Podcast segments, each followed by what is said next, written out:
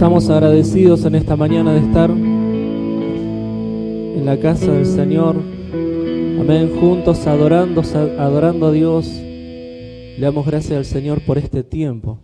Amén. Usted sabe que eh, en estos en estos tiempos, ¿no? creo que una de las cosas que hemos sobre todo recuperado, ¿no? Es ese tiempo de poder adorar a Dios juntos. Amén. Sí, sé que a veces la pandemia no parece muy lejos o no le pasa a usted, ¿no? Que parece que fue hace años, ¿no? No, fue hace, meses, ¿no? Todas estas cosas y realmente uno ver eh, esa fidelidad del Señor, ¿no? En todas las cosas. Por eso es bueno, es bueno poder reconocer esto, ¿no? Es bueno reconocer eso que, que por un tiempo se parecía que era muy lejano, pero realmente volver ¿no? a, adorar al Señor juntos. Sí, sabemos que el templo somos nosotros, sabemos que nosotros somos la iglesia, pero entendemos también ese propósito que tiene el reunirnos adorar al Señor y buscar ese tiempo de comunión, ¿no? Y también en donde acá una de las cosas que siempre hablamos es que nos entendemos, ¿sí? Porque eh, acá es donde vemos el milagro de Dios en cada una de las vidas, en cada una de las personas, donde eso nos da alegría, donde renueva nuestra fe, ¿sí? porque ver que te vaya bien, a mí renueva esa fe, ¿sí? esa fe de creer en Dios, porque Dios, creemos en un Dios que es bueno con todos sus hijos, amén, sea quien sea. Y eso es lo que nos renueva y eso es lo que venimos a hacer en esta mañana, adorar a ese Dios, reconocer eso. ¿sí? Por eso es tan importante que que siempre podamos hacerlo, ¿no? Desde esa, desde esa plenitud, ¿no? Como venimos hablando, charlando. Eh, uno cuando está lleno, y cuando está, usted cuando termina de comer, ¿no? Algunos tienen que tomar un té de, boldo, ¿no? Porque están rebosantes, De llenura, Pero fíjense que no uno se siente como feliz, ¿no? Es más, eh, el comer o el alimentarse, ¿no? Genera ciertas, ciertas endorfinas, ciertas cosas, ¿no? Que nos dan alegría, ¿sí? Por eso entender de que cuando nosotros estamos llenos del Señor, llenos del Espíritu Santo, eso se tiene que ver, ¿sí? se tiene que notar, se nota en los hijos. ¿sí? Así que le damos gracias a Dios porque sabemos que esto es lo que buscamos, a eso es lo que vamos, a esa llenura completa, total, cada día en nuestra vida. ¿sí? No es que uno se agota, no es una pila que se agota, sino que sabemos que es esa llenura continua y constante del Señor en nuestra vida. Porque cada día es un nuevo día, cada día presenta nuevos desafíos, ¿no? Cada día se presentan nuevas situaciones y realmente necesitamos esa llenura del Espíritu Santo para poder caminar cada uno de esos días. ¿sí? Por eso lo que te quiero compartir hoy tiene que ver un poco con esto, ¿no? Con esa plenitud que nos lleva a vivir en justicia y en verdad. ¿sí? Esa plenitud de Dios, esa plenitud, esa llenura de Dios, esa llenura del Espíritu Santo que nos lleva a vivir en justicia y verdad. ¿sí? Porque una vez, uno piensa a veces que la llenura del Espíritu Santo no era solamente para sentir algo o en un momento determinado, ¿no? o venimos, hacemos reuniones de adoración para ser llenos, ¿no? pero realmente la llenura del Espíritu Santo es, eh, si bien sí lo sentimos, si bien es algo que vivimos en un momento, pero realmente es algo que nos completa y nos ayuda o nos hace vivir en completa justicia y verdad de Dios. ¿sí?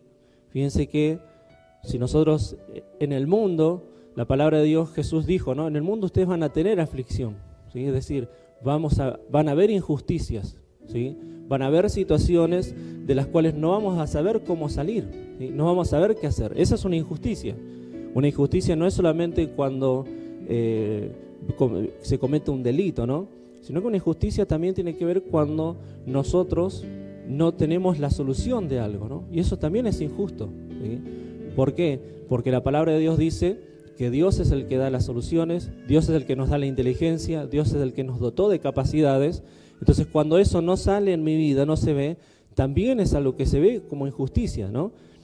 Pero dice que el ser llenos del Espíritu Santo a nosotros nos va a hacer vivir en esa justicia y en esa verdad de Dios. ¿sí? Ahora uno dice, bueno, está bien, yo busco esa llenura, esa plenitud, pero yo quiero ver esto en mi vida. Entender de que eso es lo que hace el Espíritu Santo en nosotros. Pero el problema es que muchas veces nosotros, eh, para ser llenos del Espíritu Santo, una de las cosas que vemos en las parábolas que Jesús enseñó dice, ¿no? Nadie pone el vino nuevo en odre viejo. El odre tiene que ser nuevo y tiene que estar vacío también, ¿no? Porque la llenura del Espíritu Santo no viene para reemplazar cosas, ¿sí? Fíjense que uno tiene esta idea, ¿no? Soy lleno de algo y otra cosa sale, ¿no? Pero el hecho es que cuando nosotros hablamos de esa llenura, esa plenitud de Cristo, esa plenitud de la vida de Cristo en nosotros, viene a habitar algo que está completamente vacío, algo nuevo. Por eso siempre esta idea de vida nueva. Pero muchas veces nosotros estamos llenos de un montón de cosas. Y no es solamente pecado, ¿no? Porque eso está solucionado en la cruz. ¿sí?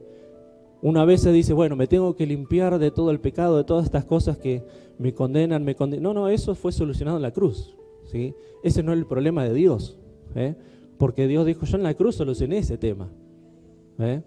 O sea, vos no estás lleno de pecados, si bien seguimos siendo pecadores en nuestra naturaleza humana, pero por eso está la gracia, ¿no? Por eso está el amor de Dios, por eso está la misericordia de donde podemos ir al Señor, Señor, perdón, te pido perdón, me arrepiento de esto, porque me di cuenta que hice mal, ¿sí? Me di cuenta que estoy haciendo mal, ¿eh? Antes no nos dábamos cuenta, pero eso es lo que hace la gracia, eso es lo que hace Él, eso es lo que nos mantiene todavía eh, delante de su presencia.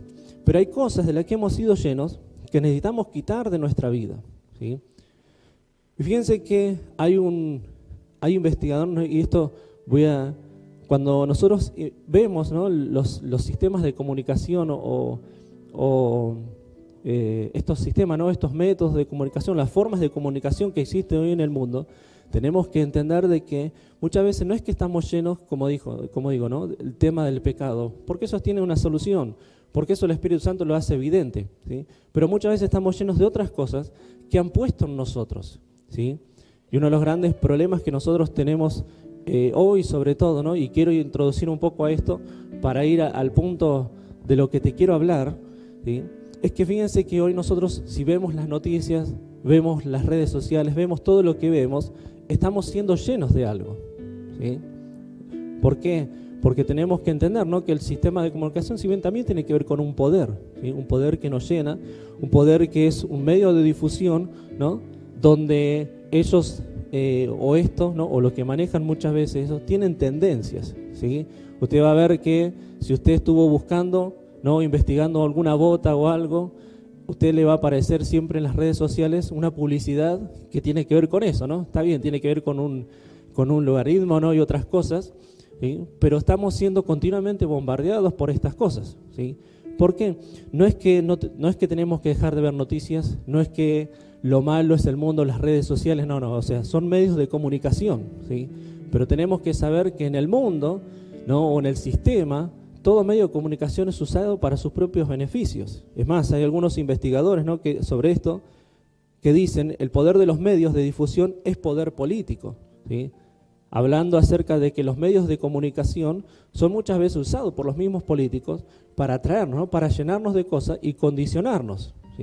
También otros pensadores, ¿sí? Mark Fishman dice, pensar que las noticias distorsionadas distorsionan o reflejan la realidad no es útil, ya que las realidades son construidas y las noticias forman parte del sistema que las construye. Es decir, que lo que te está diciendo ¿no? es que las noticias muchas veces crean nuestras realidades. ¿sí? Fíjese que usted, si usted ve la noticia, ¿no? Por ejemplo, de todo ese día pasan noticias de que están robando a las personas que están, no sé, ya robaron a tres personas peladas, ¿no? Usted va a salir con gorro ese día. ¿O no? ¿Ves? Si está, si está pelado, ¿no? O sea, están, están robando a personas que usan tal marca de zapatillas. ¿Sí? Usted, si tiene esa marca, ese día no sale y usted va a ver que al tiempo, ¿no? El precio de esa zapatilla cae. ¿Por qué? Porque se dejó de comprar, ¿no? ¿Por qué? Porque esto sí, porque es verdad. O sea, los medios de comunicación manejan las masas en algún sentido, o las personas, ¿no? O hay personas, o políticos, o lo que sea, ¿no? Que usan esto, ¿sí? Usted va a ver que hoy hay una palabra llamada influencer, ¿no? ¿Por qué, tiene, ¿Por qué es esa palabra? Porque tiene este, esta tensión, ¿sí? genera esta tensión de influenciar. Y nosotros no podemos evitar ser parte de eso, porque estamos en el mundo. ¿sí? Entonces, continuamente nosotros estamos siendo llenos de algo. ¿sí? Por eso no quiere decir que uno tiene que hacer como en el siglo IV, ¿no? En el siglo IV, los, eh, antes del siglo IV más o menos, pero los monjes, ¿sí? O sea, nacieron los monjes o los monjes eran personas, ¿no? Apartados, la palabra monje significa apartado, ¿no? De personas que eran cristianas, ¿no? Que guardaban el testimonio cristiano, ¿sí? Pero ellos se apartaron de las grandes ciudades por causa del pecado que había en las ciudades, Entonces ellos dijeron, no, nosotros no nos queremos contaminar y ¿qué hicieron? Se apartaron de las ciudades, si bien guardaron el testimonio cristiano gracias a ellos, de algún sentido nosotros tenemos, se guardó ese testimonio cristiano, pero ellos se apartaron de las ciudades, ¿no? Y la gente empezó a ver que el monje, ¿no? Que este hombre estaba lleno del Espíritu Santo, ¿sí? Él oraba por las personas y se sanaban, entonces las personas empezaron a vivir cerca de la, de la casa del monje, ¿sí? Y este monje después también empezó a enseñar y ahí es donde se crearon no nuevamente monasterios, otras cosas, se crearon otras ciudades, pero entender de que hoy nos, nos podemos apartar y aislar de todas estas cosas que continuamente nos llenan, ¿sí? nos quieren llenar, quieren llenar nuestra vida con estas cosas y quieren manejar nuestras realidades. Por eso sabemos que los medios de comunicación eh, manejan un papel importante en la vida cotidiana, en nuestra vida, es parte de nuestra vida, pero nosotros también tenemos que tener lo que la palabra y lo que Pablo dice, ora por la iglesia diciendo, yo espero que ustedes sean llenos del Espíritu Santo para que tengan sabiduría y discernimiento espiritual. ¿sí? Porque ahí es donde nosotros no nos tenemos que dejar engañar. Porque fíjense que la mayoría de las decisiones que tomamos en la vida fueron por un grado de influencia que hemos recibido. ¿sí? Vos usas tal marca de algo, no es porque te guste, sino es porque quizás en algún sentido todo lo que te rodeó te llevó a eso, ¿sí? o todo lo que te influenció. ¿sí? ¿Se entiende? No estoy diciendo que, este, que sea algo malo. ¿sí? Ahora tenemos que, como se predicaba antes, ¿no? la caja del diablo. ¿no? La, no, no. Hoy no es solamente la tele, hoy todas las redes sociales continuamente nos están llenando de esto. ¿sí? Por eso fíjense que muchas veces se habla, si eso no te edifica hoy, y bueno, cerrar la red social, después abrirla cuando ya te puedas controlarlo, ¿no? Pero si hoy eso no te edifica, no te conviene. Por eso entendemos que ¿no? estos, según los investigadores, varios investigadores, han retomado ¿no? esta idea acerca de esto, que no todos los hechos son transformados en noticias, sino que solo aquellos que resultan seleccionados por los medios para tal fin. Es decir, que usted va a ver que no todo acontecimiento que sucede es una noticia, ¿sí? sino que solamente aquello que las personas seleccionan de acuerdo a, su tensión. ¿sí? No sé qué noticiero ve, ¿no? Por ejemplo, nosotros vemos TN, ¿no? Con Nancy. Todas las mañanas lo prendemos, ¿sí? Vemos TN, ¿no? Vemos cómo está el clima, vemos a uno que habla ahí diciendo, ¿no? Que los chicos van a la escuela, ¿no? No sé qué, chao, sé yo, ¿sí? ¿no? Y vos lo ves ahí porque vemos por el clima, por si hace frío, si lo tenemos que abrigar, no la tenemos que abrigar, qué tenemos que hacer, ¿no? Y después te empiezan a mostrar cosas. Pero usted va a ver, ¿no? Si usted, usted saltea, ¿no? Noticiero, usted va a ver que cada noticiero como que tiene su forma, su estilo, ¿no? Es más, ¿no? Cuando nosotros vemos, cuál, sabemos cuál es el noticiero que da todas esas noticias raras, ¿no? Crónicas, ¿sí? Son esas noticias raras que vos decís, ¿qué? ¿No? Apareció un ovni en la casa del... Y vos decís, ¿qué? ¿No? Y vos sabés que es ese, ¿no? Porque tiene una atención, ¿sí? Porque tiene una forma. Usted va a ver que toda red social tiene una forma, ¿no? Facebook tiene una atención, Instagram tiene otra, TikTok, ¿no? Tiene otra, ¿sí? Atrae diferentes grupos de gente, atrae diferentes cosas. ¿Por qué? Porque son medios de comunicación, ¿sí? Son medios de comunicación y este es el único medio hoy que nosotros tenemos de lo cual somos continuamente estamos siendo llenos de algo, ¿sí? llenos de información, llenos de noticias, llenos de información totalmente innecesaria, que no nos sirve, ¿no? pero está ahí, ¿sí? lleno de cosas que se ocupan, ocupan nuestro tiempo. Por eso muchos, muchos investigadores ¿no? de la comunicación han dicho que la noticia y la información son, son como un combustible derramado en un bosque el cual una sola chispa lo enciende. ¿sí? Usted va a ver que si usted, si continuamente, ¿no? Fíjense cuando estaba lo del, estábamos presentes, ¿no? Y en el auge del COVID, vos te levantabas y todos los días, ¿no? Era, te mostraban qué estaba pasando, cuántos cayeron, cuántos se enfermaron, cuántos, ¿no? Y aquel que, ¿no? que no estaba firme quizás, o aquel que le da miedo a esas cosas, entraba en una situación de paranoia y ansiedad. ¿Sí? ¿Era real? Sí, era real. La situación era real, todas esas cosas sí. Pero todo eso que consumíamos, ¿no? Aceleraba, o sea, que como, que maximizaba esto, ¿sí? Y por ahí vos tenías que salir a comprar sí o sí, y alguien estornudaba y era la chispa que encendía el bosque que estaba dentro tuyo. ¿sí? Y que eso terminaba siendo una explosión, ¿no? Listo, ya te perdimos para siempre, no salís nunca más.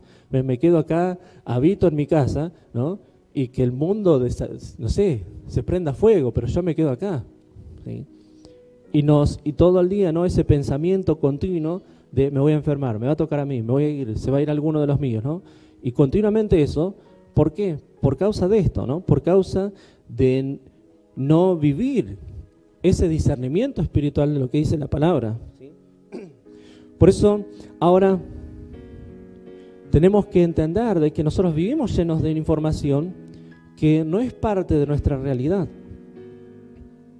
Por eso cuando la palabra de Dios habla acerca de estas cosas, habla acerca de eso que somos llenos y eso que nos conduce, nosotros tenemos que entender de que nosotros tenemos que realmente por lo que hace el Espíritu Santo en nuestra vida, poder lograr separar esas cosas de nosotros, porque no es parte de nuestra realidad. Lo que el mundo me presenta no es parte de mi realidad en Cristo, ¿sí? Porque el mundo siempre se va a regir por sus normas, por sus formas, por sus métodos, por sus mecanismos, ¿sí? Nosotros tenemos que estudiar, tenemos que capacitarnos, tenemos que saber usar todas esas herramientas, ¿sí? Pero entender de que nosotros, el Señor nos ha dado esta capacidad de discernir espiritualmente todas las cosas hacia su voluntad. Por eso usted va a ver que grandes hombres de Dios en la Escritura usaron el sistema, vivieron en medio del sistema, ¿no? José, Daniel, Moisés, tantos hombres de Dios que vivieron en el sistema, pero ellos no fueron consumidos por el sistema, sino que entendieron que esto solamente es un medio, eh, tiene que ser una herramienta para mí. Porque si no, de eso es lo que somos llenos y que muchas veces vemos, ¿por qué Señor no funciona esto en mí? ¿Por qué no lo puedo ver? Porque todavía mantenemos o nos volvemos a poner ese velo que nos impide ver todo lo que Dios está haciendo en mi vida. Fíjense que vos podés ver en tu vida que Dios te está bendiciendo, Dios te está ayudando, Dios te está dando salud, ¿no? Y ves los, medios de comunicación y te dicen, hay enfermedad, viene esto, viene esto, ¿no? Y vos ya decís, en cualquier momento me toca, ¿no? Y no podés ver el cuidado de Dios. No podés ver la bendición de Dios en cómo Dios te está protegiendo a pesar de esto. Porque Jesús lo dijo, ¿no? En el mundo va a haber aflicción. Van a tener también, van a ser parte de eso. Pero Él venció. Él es el que nos cuida.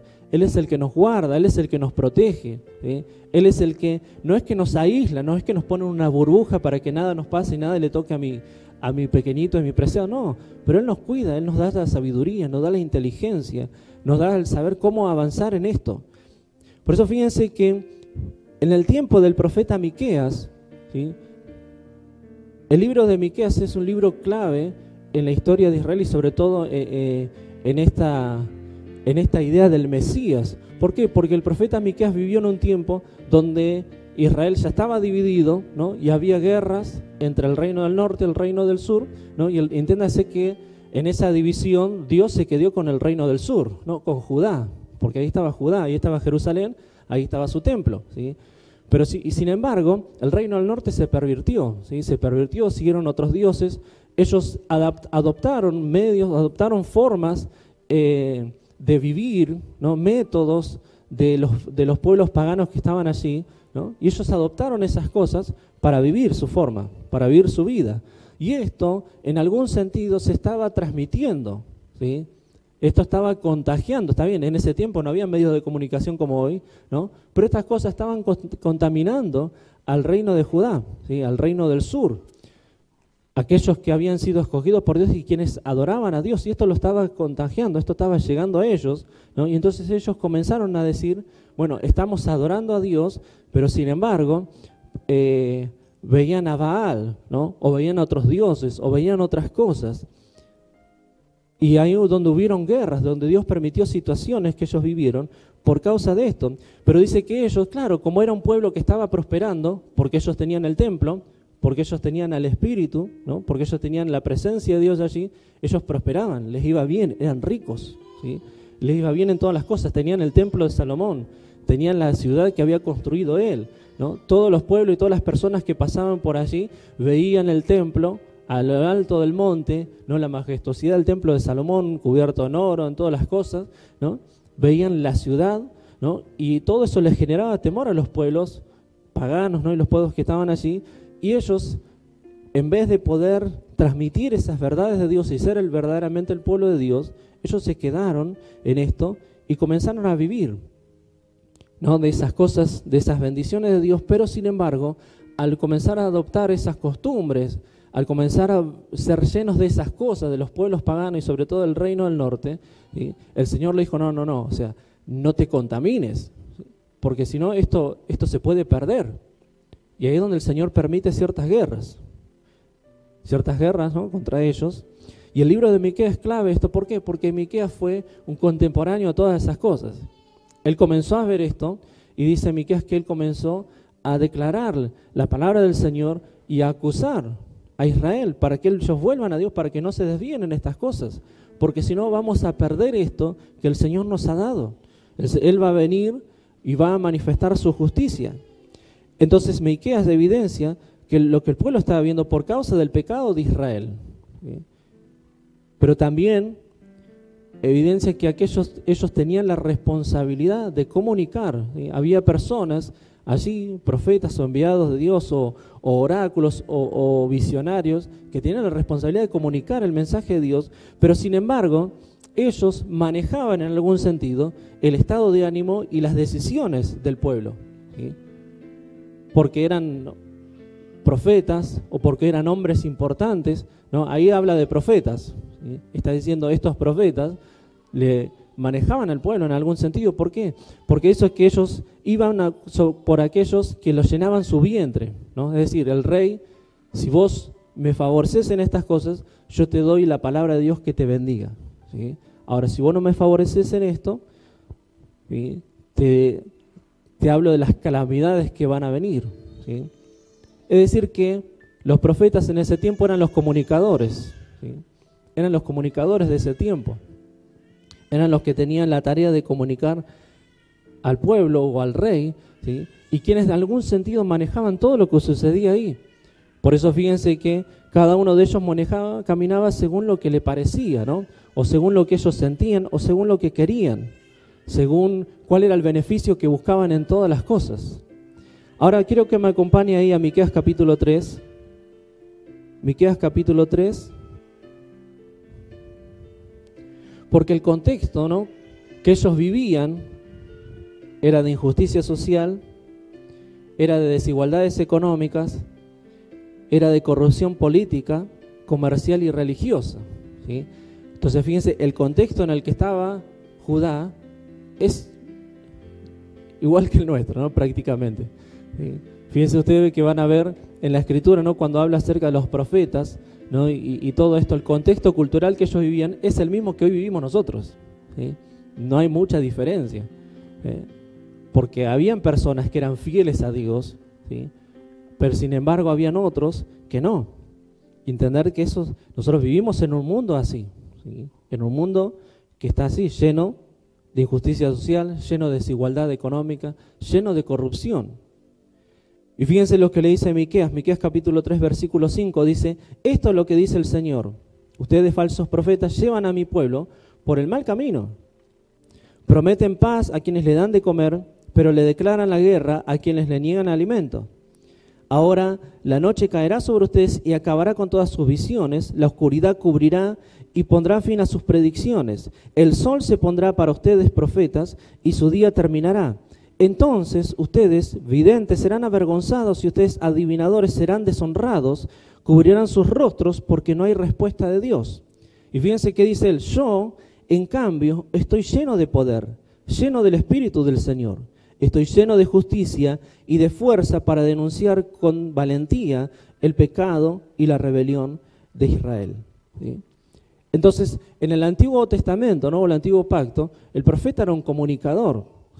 Acá no está, está bien, uno entiende que eran profetas de Dios, ¿no? pero habían otros profetas también. No estaban solamente profetas de Dios, sino que habían otros profetas, algunos que eh, hablaban por sí mismos, ¿no? y otros que eran solamente eh, visionarios, ¿no? adivinadores, personas que tenían ¿no? que le podían leer las estadísticas ¿no? y las tensiones, podían leer el clima, ¿no? y de eso definía las decisiones. Fíjense que muchas veces los reyes consultaban a estas personas o a estos, eh, estas personas para saber si iban a la guerra o no. ¿sí? Esto como cuando usted consulta el clima ¿no? y ve, dice, ¿cómo va a estar? ¿Cuándo tenemos que, tenemos que irnos de vacaciones? ¿Cómo va a estar el clima para esa? Porque por ahí eso define para dónde vas, ¿no? Si voy para el norte o voy para el sur, si me voy para la playa o si me llevo ropa de playa, no me llevo porque voy a ir a la playa y no ver días lindos, ¿no? Fíjense que en algún sentido uno consulta estas cosas, ¿para qué? Porque eso define un poco nuestra decisión, ¿sí? Bueno, en ese tiempo esa era la forma de comunicación, esa era la forma en que los reyes tomaban las decisiones, esa era la forma en que el pueblo se movía. ¿sí? Necesitaba personas que lean estas cosas, que entiendan sobre estas cosas. ¿sí? Por eso muchas veces nosotros vemos la palabra profeta y decimos, no, es un profeta de Dios. No, había algunos que sí y otros que solamente eran personas que investigaban, personas que se quedaban, personas que estudiaban, ¿no? personas que leían esas cosas. Por eso entender de que si bien sí, Miqueas está denunciando a los profetas de Israel que tenían la tarea de comunicar correctamente el mensaje de Dios, pero sin embargo habían otros. Pero fíjense lo que él le dice, prometen paz a quienes le dan de comer y le declaran la guerra a quienes le niegan a alimentarlos. ¿sí? Y fíjense que si nosotros hoy vemos las noticias y uno va a ver que en algún sentido no todo el sistema, todo el mundo se maneja así. ¿sí? Las noticias, no todos los medios de comunicación llevan o maximizan a aquellos que los alimentan, aquellos que los benefician. ¿eh? Fíjense que por qué hoy nosotros o muchas personas están tan metidos hoy en buscar y comprar Apple, ¿no? Porque hoy Apple está eh, arriba, está en alza. Sus acciones crecieron. Si no vea las noticias o vea las finanzas, ¿no? Entonces hoy todo dice, no, Apple, hay que ir a Apple, hay que comprar esto, no, no compres esto, no compres esto, no, busca esto. Acá en Argentina es imposible, ¿no? Porque, perdemos un brazo, el otro y creo que media pierna, ¿no? Pero fíjense que te lleva a eso, ¿sí? Entonces, usted compre, si quiere comprar Apple, cómprelo, o sea, si le, da el cuero, hágalo, gloria a Dios, porque es la mejor tecnología, ¿no? Pero entienda, ¿no? Que si nosotros vemos en la sociedad, todo esto se maneja de acuerdo a quienes les da de comer, ¿sí? Y eso pasaba ahí en Israel.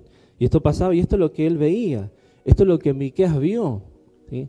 Él no se dejó llevar por estas cosas, sino que nosotros buscado aún eso. ¿sí? Señor, ¿qué tengo que hacer en esto? Obviamente, gracias a Dios, el Señor a nosotros nos responde, pues somos sus hijos, ¿no? Pero hay personas que lo buscan para sus propias intenciones, ¿sí? Por eso entender de que esto es parte también de lo que vivimos.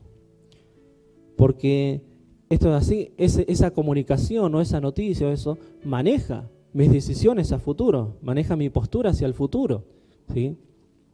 Si a vos hoy te dicen, no, mira, no, eh, vos estás con la intención de comprar un terreno, ¿no? porque no sé, querés asegurarte la jubilación o qué sé yo, ¿no? y vos estás diciendo con esa intención, ¿no? y te dicen, y vos empezás a investigar, ¿no? y van a haber algunos que te digan, no, mira, empecé a invertir acá, porque esto va a crecer, esto en un par de años va a ser una terrible pueblo, ciudad, ¿no? y otro dice, no, no, mira, ahí no, porque ahí, o sea, eso no va a crecer, eso va a ser campo, va a vivir en medio del campo, en el charco, ¿no? y eso no va a crecer. Y sucede, ¿no? Entonces eso define a veces mi decisión, ¿sí? No es que Dios, uno busca a Dios, Dios se dice, a ver dónde voy, qué hago, pero fíjense que muchas cosas, muchas veces esto define nuestra decisión. Como le dije, ¿no? Si yo quiero ver cómo salgo hoy, veo el clima. Si me pongo, me abrigo, me abrigo más o menos. ¿sí? Encima de estos días, ¿no? Que a veces 4 grados, 7 grados, 2 grados, 10 grados. O sea, no sabe cómo salir, ¿no? Siempre salí abrigado, ¿no? Encima salís y al mediodía hace un calor.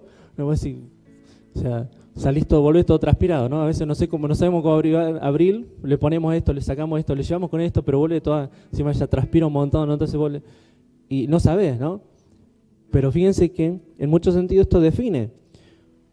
Y nosotros nos llenamos de lo que el mundo consume. Si nosotros nos llenamos de lo que el mundo consume solamente, nos vamos a ir desenfocando de lo importante. Fíjense que dice Pablo en Colosenses capítulo 1, versículo 9, Colosenses 1, 9 dice, así que desde que supimos de ustedes, no dejamos de tenerlos presentes en nuestras oraciones. Les pedimos a Dios que les dé el pleno conocimiento de su voluntad y que le conceda sabiduría y comprensión espiritual. Esto es lo que hablábamos el domingo pasado. ¿Por qué? Porque la sabiduría y la comprensión espiritual nos hace ver con claridad el mundo en el que vivimos. Nos hace ver sin velos. Nos hace ver con claridad el mundo en el que vivimos. ¿sí? Porque sabemos que el Señor nos ha llamado con una tarea a este mundo. Nos ha llamado con un propósito. Nos ha llamado a aislarnos de, las situaciones. Nos ha llamado a, aislarnos de lo que está pasando. ¿sí? Porque eso es lo que quiere el sistema. ¿sí? El sistema nos bombardea continuamente con cosas, con tensiones. ¿Para qué? Para que nos endeudemos, para que le temamos al mundo, para que temamos salir, para que no sepamos qué hacer en nuestra vida, ¿no? Continuamente con estas cosas, ¿sí? Porque eso es parte del engaño, eso es parte de lo que el enemigo hace, usa esto. Por eso fíjense que cuando nosotros somos llenos de estas cosas, esto nos confunde, esto nos hace endeudarnos. ¿Cuántas veces nos endeudamos en algo porque nos llenamos de cierta publicidad o nuestras redes sociales se empezaron a llenar de publicidad vos tengo que comprarme eso? ¿sí? Y no me da todavía, pero bueno, no importa, vamos, usamos la tarjeta. Y fa, ¿no? Usaste la tarjeta, salió la tarjeta, ¿no? Humeando. Bueno, ahora se, se usan las aplicaciones, ¿no? Y te endeudaste y quizás lo disfrutaste un momento, pero después ya está, quedó ahí, la zapatilla quedó ahí, lo usé un par de veces. Encima no lo quiero usar ahora porque está feo el día y se va a ensuciar, ¿no? Y todas esas cosas, fíjense, de las cuales somos llenos muchas veces, pero por causa de no caminar en esto que el Señor nos ha dado, que es sabiduría y discernimiento espiritual, muchas veces no vemos en sí esas maquinaciones, ¿no? esos hilos que teje, esas cosas que se mueven en el mundo y que nos terminan afectando, de lo cual somos llenos. Por eso nosotros hoy vivimos en un mundo en donde los que manejan la información están sumidos en confusión. ¿sí? Buscan sus propios placeres, buscan sus propias cosas.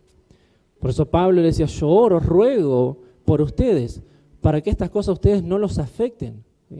Entiéndase que lo que la iglesia estaba viviendo, ¿no? allí eh, era, era difícil, ¿no? En la iglesia de, Colosas, ¿no? O sea, ellos eh, vivían, estaba la iglesia y al lado estaba el templo, ¿no? Alguna diosa, y donde en el templo de la diosa no es que eran, iban todos de traje, ¿sí? Entiéndase, ¿no? Entonces, entender que ellos estaban continuamente lidiando con esas cuestiones culturales. Pero sin embargo, Pablo le dice, mira, no hay forma de salir de esto, ¿eh?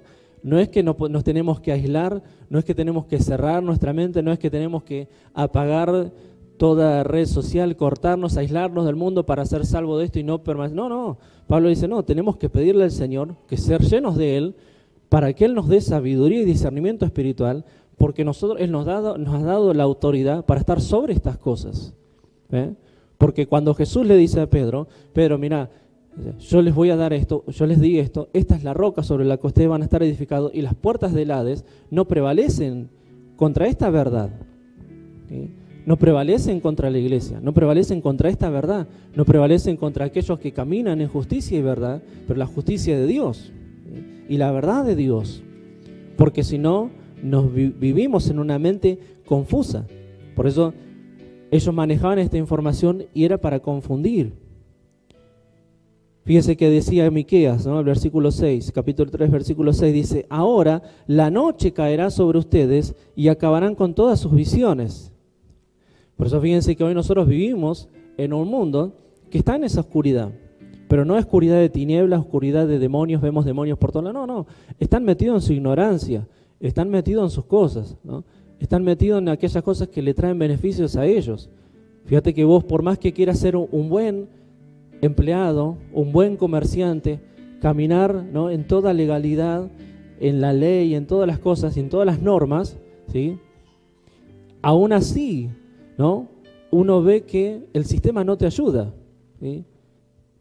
¿O no les pasa? No sé cuánto hay personas que, son comerciantes o que son emprendedores o que, ¿no? Y vos decís, ganaste 100, sí, pero de esos 100 tenés un 68% que le pertenece al sistema. ¿Sí? En tu sueldo, ¿no? Vos trabajaste tantas horas por tanto, pero después de eso, ¿cuánto se queda el sistema, ¿no? Entonces, aunque uno quiera hacer las cosas bien, parece que todo el sistema te dice, hacer las cosas mal, porque así te va a ir bien, ¿no? Trata de evadir estas cosas. Por eso, y esas son herramientas que muchas veces el mismo sistema, el mismo mundo, las mismas personas usan. Pero dice la palabra de Dios que nosotros no, Señor nosotros nos ha dado sabiduría, ¿sí? nos ha dado discernimiento espiritual. Porque aún meterse en esas cosas te lleva también a cometer hechos ilícitos, ¿no? A quebrantar alguna ley, a evadir ciertas cosas que no son legales. Por eso dice, el mundo está así, metido en esa oscuridad.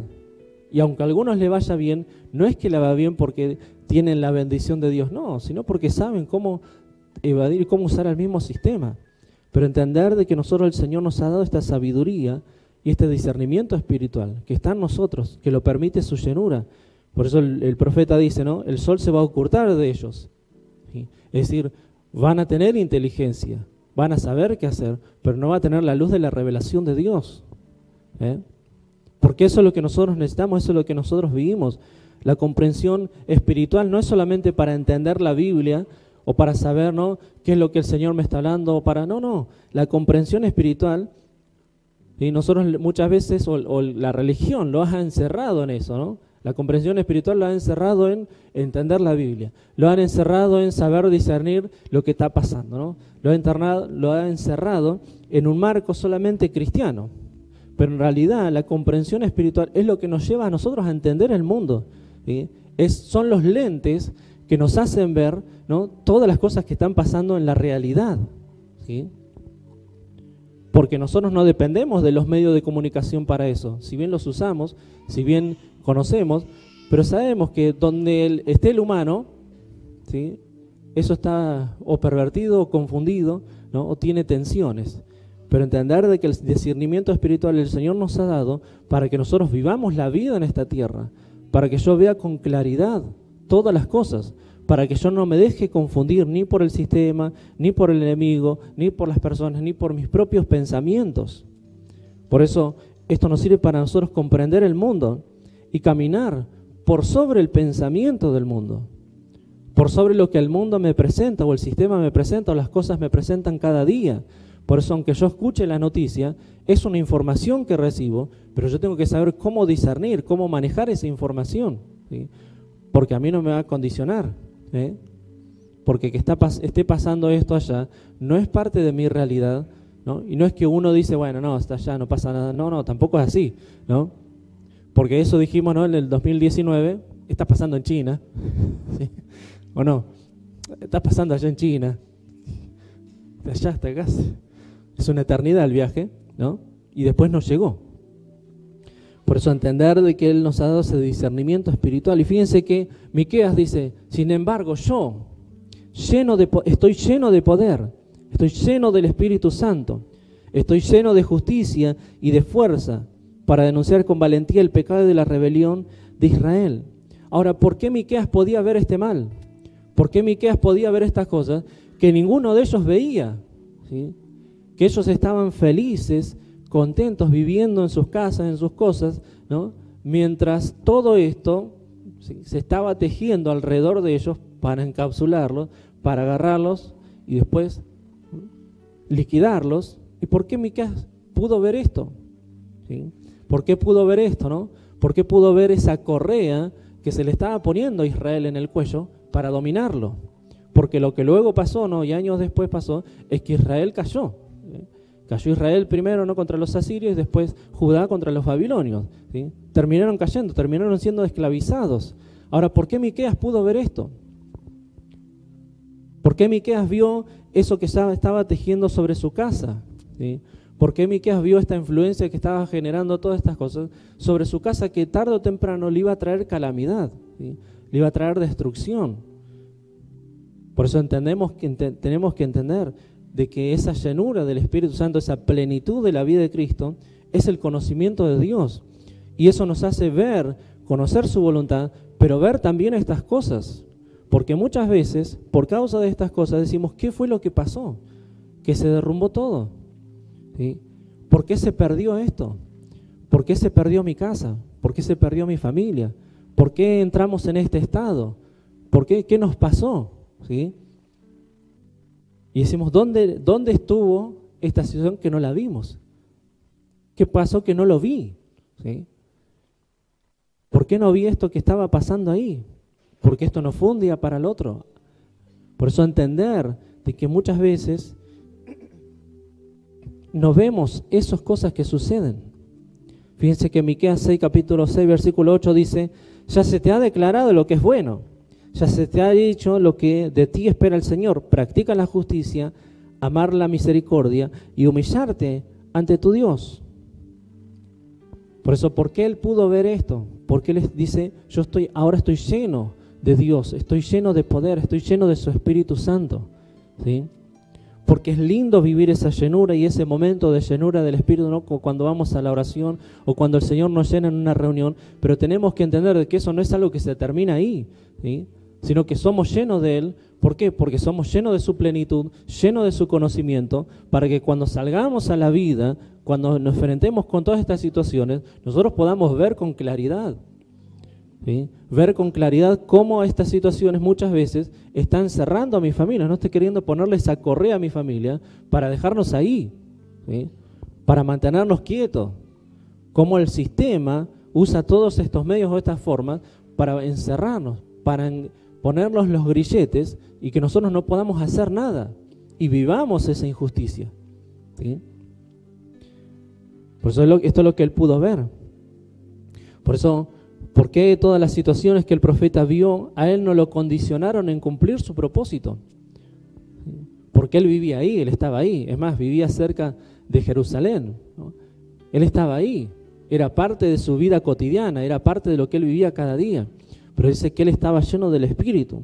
Por eso la plenitud de Cristo es la que nos lleva a vivir la justicia de Dios. Esa plenitud de Cristo es la que a mí lleva a vivir esa justicia de Dios en mi vida. O sea, esa justicia que impide que ese grillete, ¿no? que esa correa se nos ponga en el cuello y que seamos gobernados y llevados por lo que el sistema diga, por lo que los medios de comunicación digan, por lo que el enemigo diga, por lo que mi alma diga, ¿no? Y volvemos a meternos, lo que Pablo dice, ¿no? No se vuelvan otra vez a ser esclavos de esto, ¿sí? Porque el pecado ya, ya hemos sido libres de eso. Pero hay ciertas tensiones que nos vuelven a mantener esclavizados. ¿sí? La economía, la salud, ¿eh? nuestros logros, las cosas que buscamos, todas esas cosas nos vuelven a tener esclavizados de eso. Cuando nosotros no vivimos en esa plenitud de la vida de Cristo, en esa llenura completa y total, y permitimos al Espíritu Santo que nos llene completamente, seamos llenos de su poder, pero no para andar haciendo milagros, sino que eso, eso lo hace el Señor. A veces nosotros decimos, bueno, yo quiero ese poder de Dios para, ¿no? Pero no es solamente para eso. El poder de Dios no es solamente para vivir la vida acá, en estas cuatro paredes. El poder de Dios es para vivir la vida. ¿eh? Para que cada día que yo me levante, yo no, yo estoy lleno del poder. Y sea lo que sea que me enfrente esta vida, yo voy a saber qué hacer. ¿eh? No me voy a dejar gobernar por esto. No me voy a dejar condicionar por esto. No voy a dejar que esto me atemorice. ¿eh? Por eso entender de que esa plenitud de Cristo nos lleva a vivir en la justicia de Dios. En el concepto de Israel, ¿no? la, palabra, la palabra justicia tiene que ver con un concepto de relación. La, palabra, la justicia de Dios no es que Dios viene y castiga al malo y bendice al bueno. ¿sí? Es el concepto de justicia humano. O sea, Dios no viene y castiga al malo y bendice al bueno. ¿sí? Esa no es la justicia de Dios, sino que la justicia de Dios, no hay una frase que ellos usan que dice la justicia de Dios es shalom como fruto de tzedaka, ¿sí?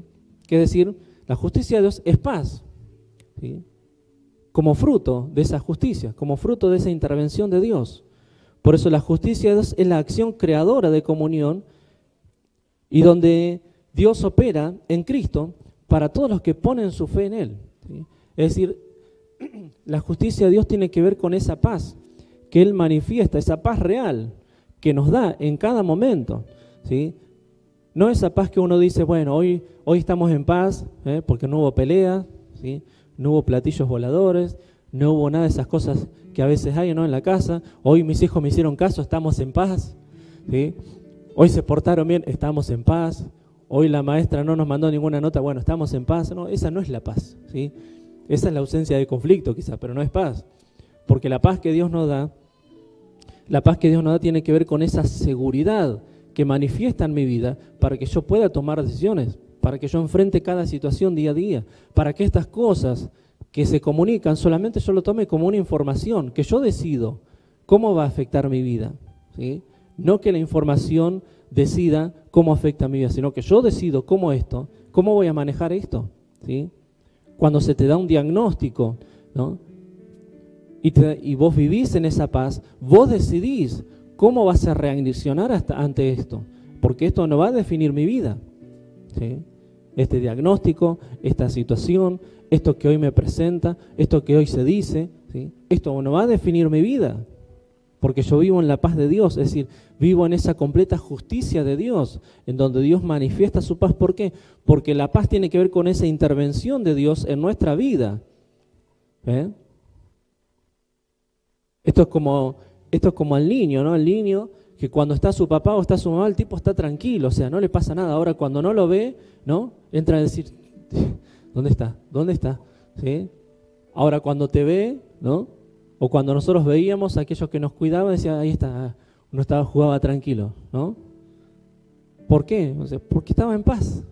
¿eh?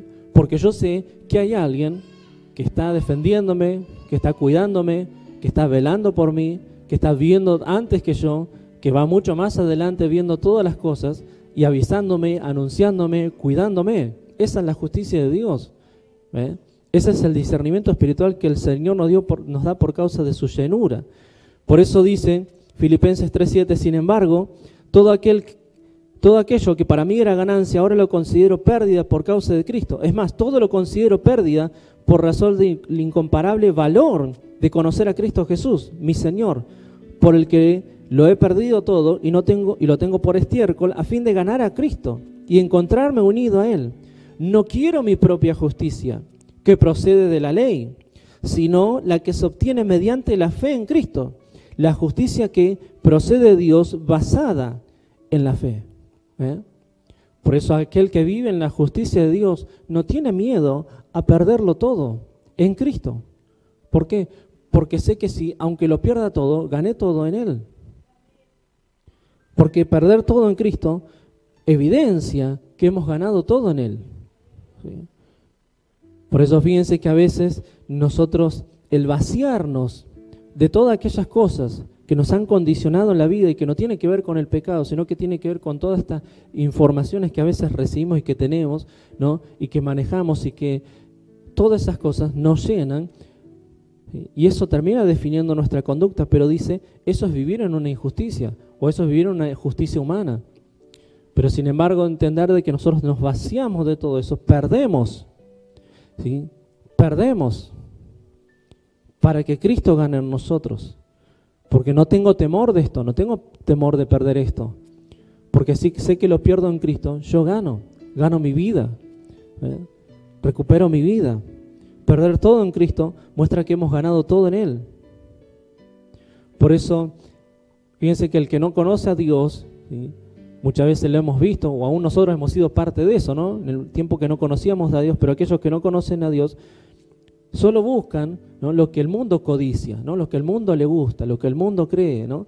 lo que el sistema te dice, esto es bueno y esto es lindo para vos, así que tenés que tenerlo, ¿sí? o tenés que hacerlo, o tenés que cuidarte, ¿sí? porque esto, mirá, y no, ahí nosotros tenemos que entender, no, no, esto es lo que el mundo ve, eso es lo que el mundo codicia. Esa es la propia forma de la sociedad o de la justicia social o de todas estas cosas, de manifestarnos lo que es la realidad. Pero esa no es mi realidad, esa no es parte de mi vida. Porque el Señor nos ha dado su plenitud, porque el Señor nos ha dado su discernimiento. Por eso también la plenitud de Cristo nos lleva a vivir una vida de poder en la verdad Miqueas dijo, yo estoy lleno de poder, lleno del Espíritu Santo, para vivir, pero también para hacer esto, para caminar en verdad. Si bien Miqueas la tarea que tenía era denunciar ¿sí? o acusar, o sea, esa no es nuestra tarea hoy, gracias a Dios, pero sí es ese mismo poder el que a nosotros nos sirve para vivir en verdad. Vivir en nuestra vida en esa legalidad. La tarea de Miqueas era acusar a los profetas que estaban haciendo cualquier cosa, ¿no? Y al pueblo de Israel, esa no es mi tarea, o sea, yo no tengo que acusar a nadie. Pero entender de que ese mismo poder que caminó y que funcionó en él y que lo llevó a vivir esa vida en verdad y en legalidad es la que funciona en nosotros. Por eso Pablo dice, Efesios 4:15, dice, más bien al vivir la verdad en amor, crecemos hasta saber, hasta ser en todo como aquel que es la cabeza, es decir, esto es Cristo. Por su acción todo el cuerpo crece y se edifica en amor sostenido y ajustado por todos los ligamentos, según la actividad propia de cada miembro. Así que les digo esto y les insisto en el Señor, no vivan más con pensamientos frívolos como los paganos, es decir, no vivamos más sometidos al pensamiento ese, humano o del mundo o del sistema. Y dice el versículo 18, a causa de la ignorancia que los domina y por la dureza de su corazón, estos tienen oscurecido el entendimiento y están alejados de la vida que proviene de Dios. Por eso, aunque nos digan, aunque se diga que esto está bien o que esto es bueno, ¿no? Pero entender de que yo tengo que saber, a ver, está bien, puede ser que sea bueno o puede ser que no. ¿Sí? Puede ser que esto sea bueno o no. Yo necesito un discernimiento, yo necesito algo que vaya más allá de esto. ¿Sí? Algo que vaya más allá de todo lo que estoy viviendo. Algo que vaya, información que va más allá de esta información que vos me das. Porque ahí es donde nosotros necesitamos esa sabiduría de Dios y ese discernimiento de Dios. Dice, y dice, han perdido toda vergüenza, se han entregado a la inmoralidad y no se sacian de cometer toda clase de actos indecentes. Pero dice, no fue esa la enseñanza que ustedes recibieron acerca de Cristo. Por eso dice, esto no es lo que Cristo nos enseña. Lo que Cristo nos enseña es que vivir una vida de poder es vivir en la verdad. ¿Eh? Vivir una vida de poder es vivir en la verdad de Dios. Vivir una vida de poder es vivir en la legalidad de Dios. No tiene que ver con las manifestaciones sobrenaturales, si bien es parte de eso, ¿sí? pero si no tiene que ver con la autoridad de lo eterno sobre lo natural. Vivir una vida de poder tiene que ver con la autoridad de lo eterno sobre lo natural. Porque lo natural me está diciendo esto. Porque lo que veo hoy en mi casa me dice esto. Porque lo que hoy me transmite ¿no? Yo en, esa búsqueda de información para saber qué hacer y lo que esa información me transmite sí es condicionada por lo que ellos piensan o por lo que el sistema nos dice, ¿no? Porque nosotros vamos en búsqueda de una información real. Bueno, prende el noticiero para decir, bueno, para que pase el tiempo. No, vos estás en búsqueda de una información real. Pero sin embargo, esa información sigue siendo condicionada, ¿no?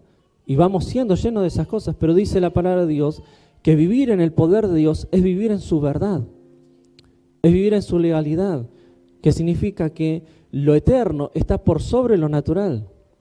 Yo comienzo a conocer lo eterno, ¿eh? que está por sobre lo natural, porque lo natural son tendencias. Hoy te dicen una cosa, mañana va a ser otra. ¿sí? Son tendencias. Pero nosotros, cuando nosotros vamos a, Dios, cuando somos llenos de Él, nosotros tenemos esa capacidad de poder discernir y, ver lo eterno. Por eso Miqueas dice que lo que él vio es vio la respuesta de Dios, vio a Dios. Miqueas es uno de los profetas de Dios de los cuales anunció también la llegada del Mesías. Pero él, sobre cada acusación que hacía, había una verdad que manifestaba. Sobre cada cosa que él veía, había una verdad de Dios que se manifestaba en su vida, que él tenía la tarea de decirla. Pero eso pasa hoy en nosotros en nuestra vida a medida que somos llenos de la plenitud de Cristo, de esa plenitud de Dios, y tenemos ese discernimiento espiritual sobre cada cosa que ocurre o que vemos, hay una verdad de Dios que se descubre. Hay una verdad de Dios que Dios nos va mostrando. Hay una verdad de Dios que Dios nos va diciendo, sí está bien, esto es lo que está pasando, o esto es lo que muestra, o esto es lo que se ve, pero esto es lo que yo estoy pensando. ¿sí? Esto es lo que yo estoy diciendo, porque Dios sigue manejando todas las cosas. Porque Dios sigue estando sobre toda situación. Esta es la realidad que hoy vos te toca vivir, sí, porque vas a tener aflicciones. Esto es lo que hoy vos ves en tu realidad, sí, esto es parte. Pero yo voy a la fuente correcta, a la fuente de toda verdad, que es Dios Señor. Esto es lo que me está pasando, esto es lo que estoy viviendo.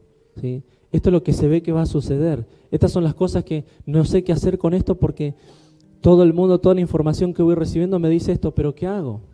Y ahí voy a la fuente de verdad, ¿eh? a la fuente de poder, donde me hace caminar en lo eterno y donde el Señor nos da sabiduría y discernimiento espiritual para que yo esté tranquilo en Él, esté confiado en Él, sepa qué hacer, sepa qué, carrera elegir, sepa para dónde ir, sepa qué negocios hacer, sepa qué trabajo escoger, sepa con quiénes conectarme, ¿eh? sepa a qué médico ir, ¿eh? sepa qué hacer, ¿eh? a qué escuela llevar a mis hijos, sepa qué, cómo edificarlos correctamente. Porque no voy a permitir que voy a usar las herramientas, sí, vamos a usar las herramientas, pero no voy a dejar que el sistema maneje nuestra vida. Eso es lo que Miqueas vio, eso es lo que Miqueas entendió, eso es lo que el Señor nos habla, porque muchas veces hemos sido llenos de la plenitud de Dios, hemos sido llenos del Espíritu Santo, pero no hemos sabido cómo vivir eso afuera de las cuatro paredes de la iglesia, ¿no? o afuera de nuestra vida, pero entender de que esto es lo que nos lleva a vivir esta vida. Por eso, vivir en esa plenitud, vivir en el poder de Dios, es vivir en su verdad. Amén. Es vivir en su verdad. Y como Pablo oraba, que vos en este tiempo puedas vivir en esa justicia de Dios, que vos puedas vivir en esa verdad, que seas lleno de Dios, que cada día busques, Señor, yo necesito ser lleno de vos, lleno de tu conocimiento, lleno de tu vida, porque estas situaciones que estoy enfrentando, la verdad que no sé cómo hacer, y consulto y me dicen esto, y me parece que esa decisión es peor todavía. ¿eh? Pero Señor, ayúdame a discernir, ayúdame a saber qué hacer, ayúdame a saber qué decisión tomar, cómo tengo que caminar hoy, ¿eh? para dónde voy. Porque todo lo que recibo es información confusa. Todo lo que veo es información confusa. Todo lo que veo es, solo desastre, calamidad, solo no hagas esto, haz esto. Y todo es confuso. Y me confunde más todavía. Pero yo tengo que ir a la fuente correcta, a la fuente de vida buscar a Dios, ¿eh? permitir que esa plenitud de Cristo gobierne todo en mí,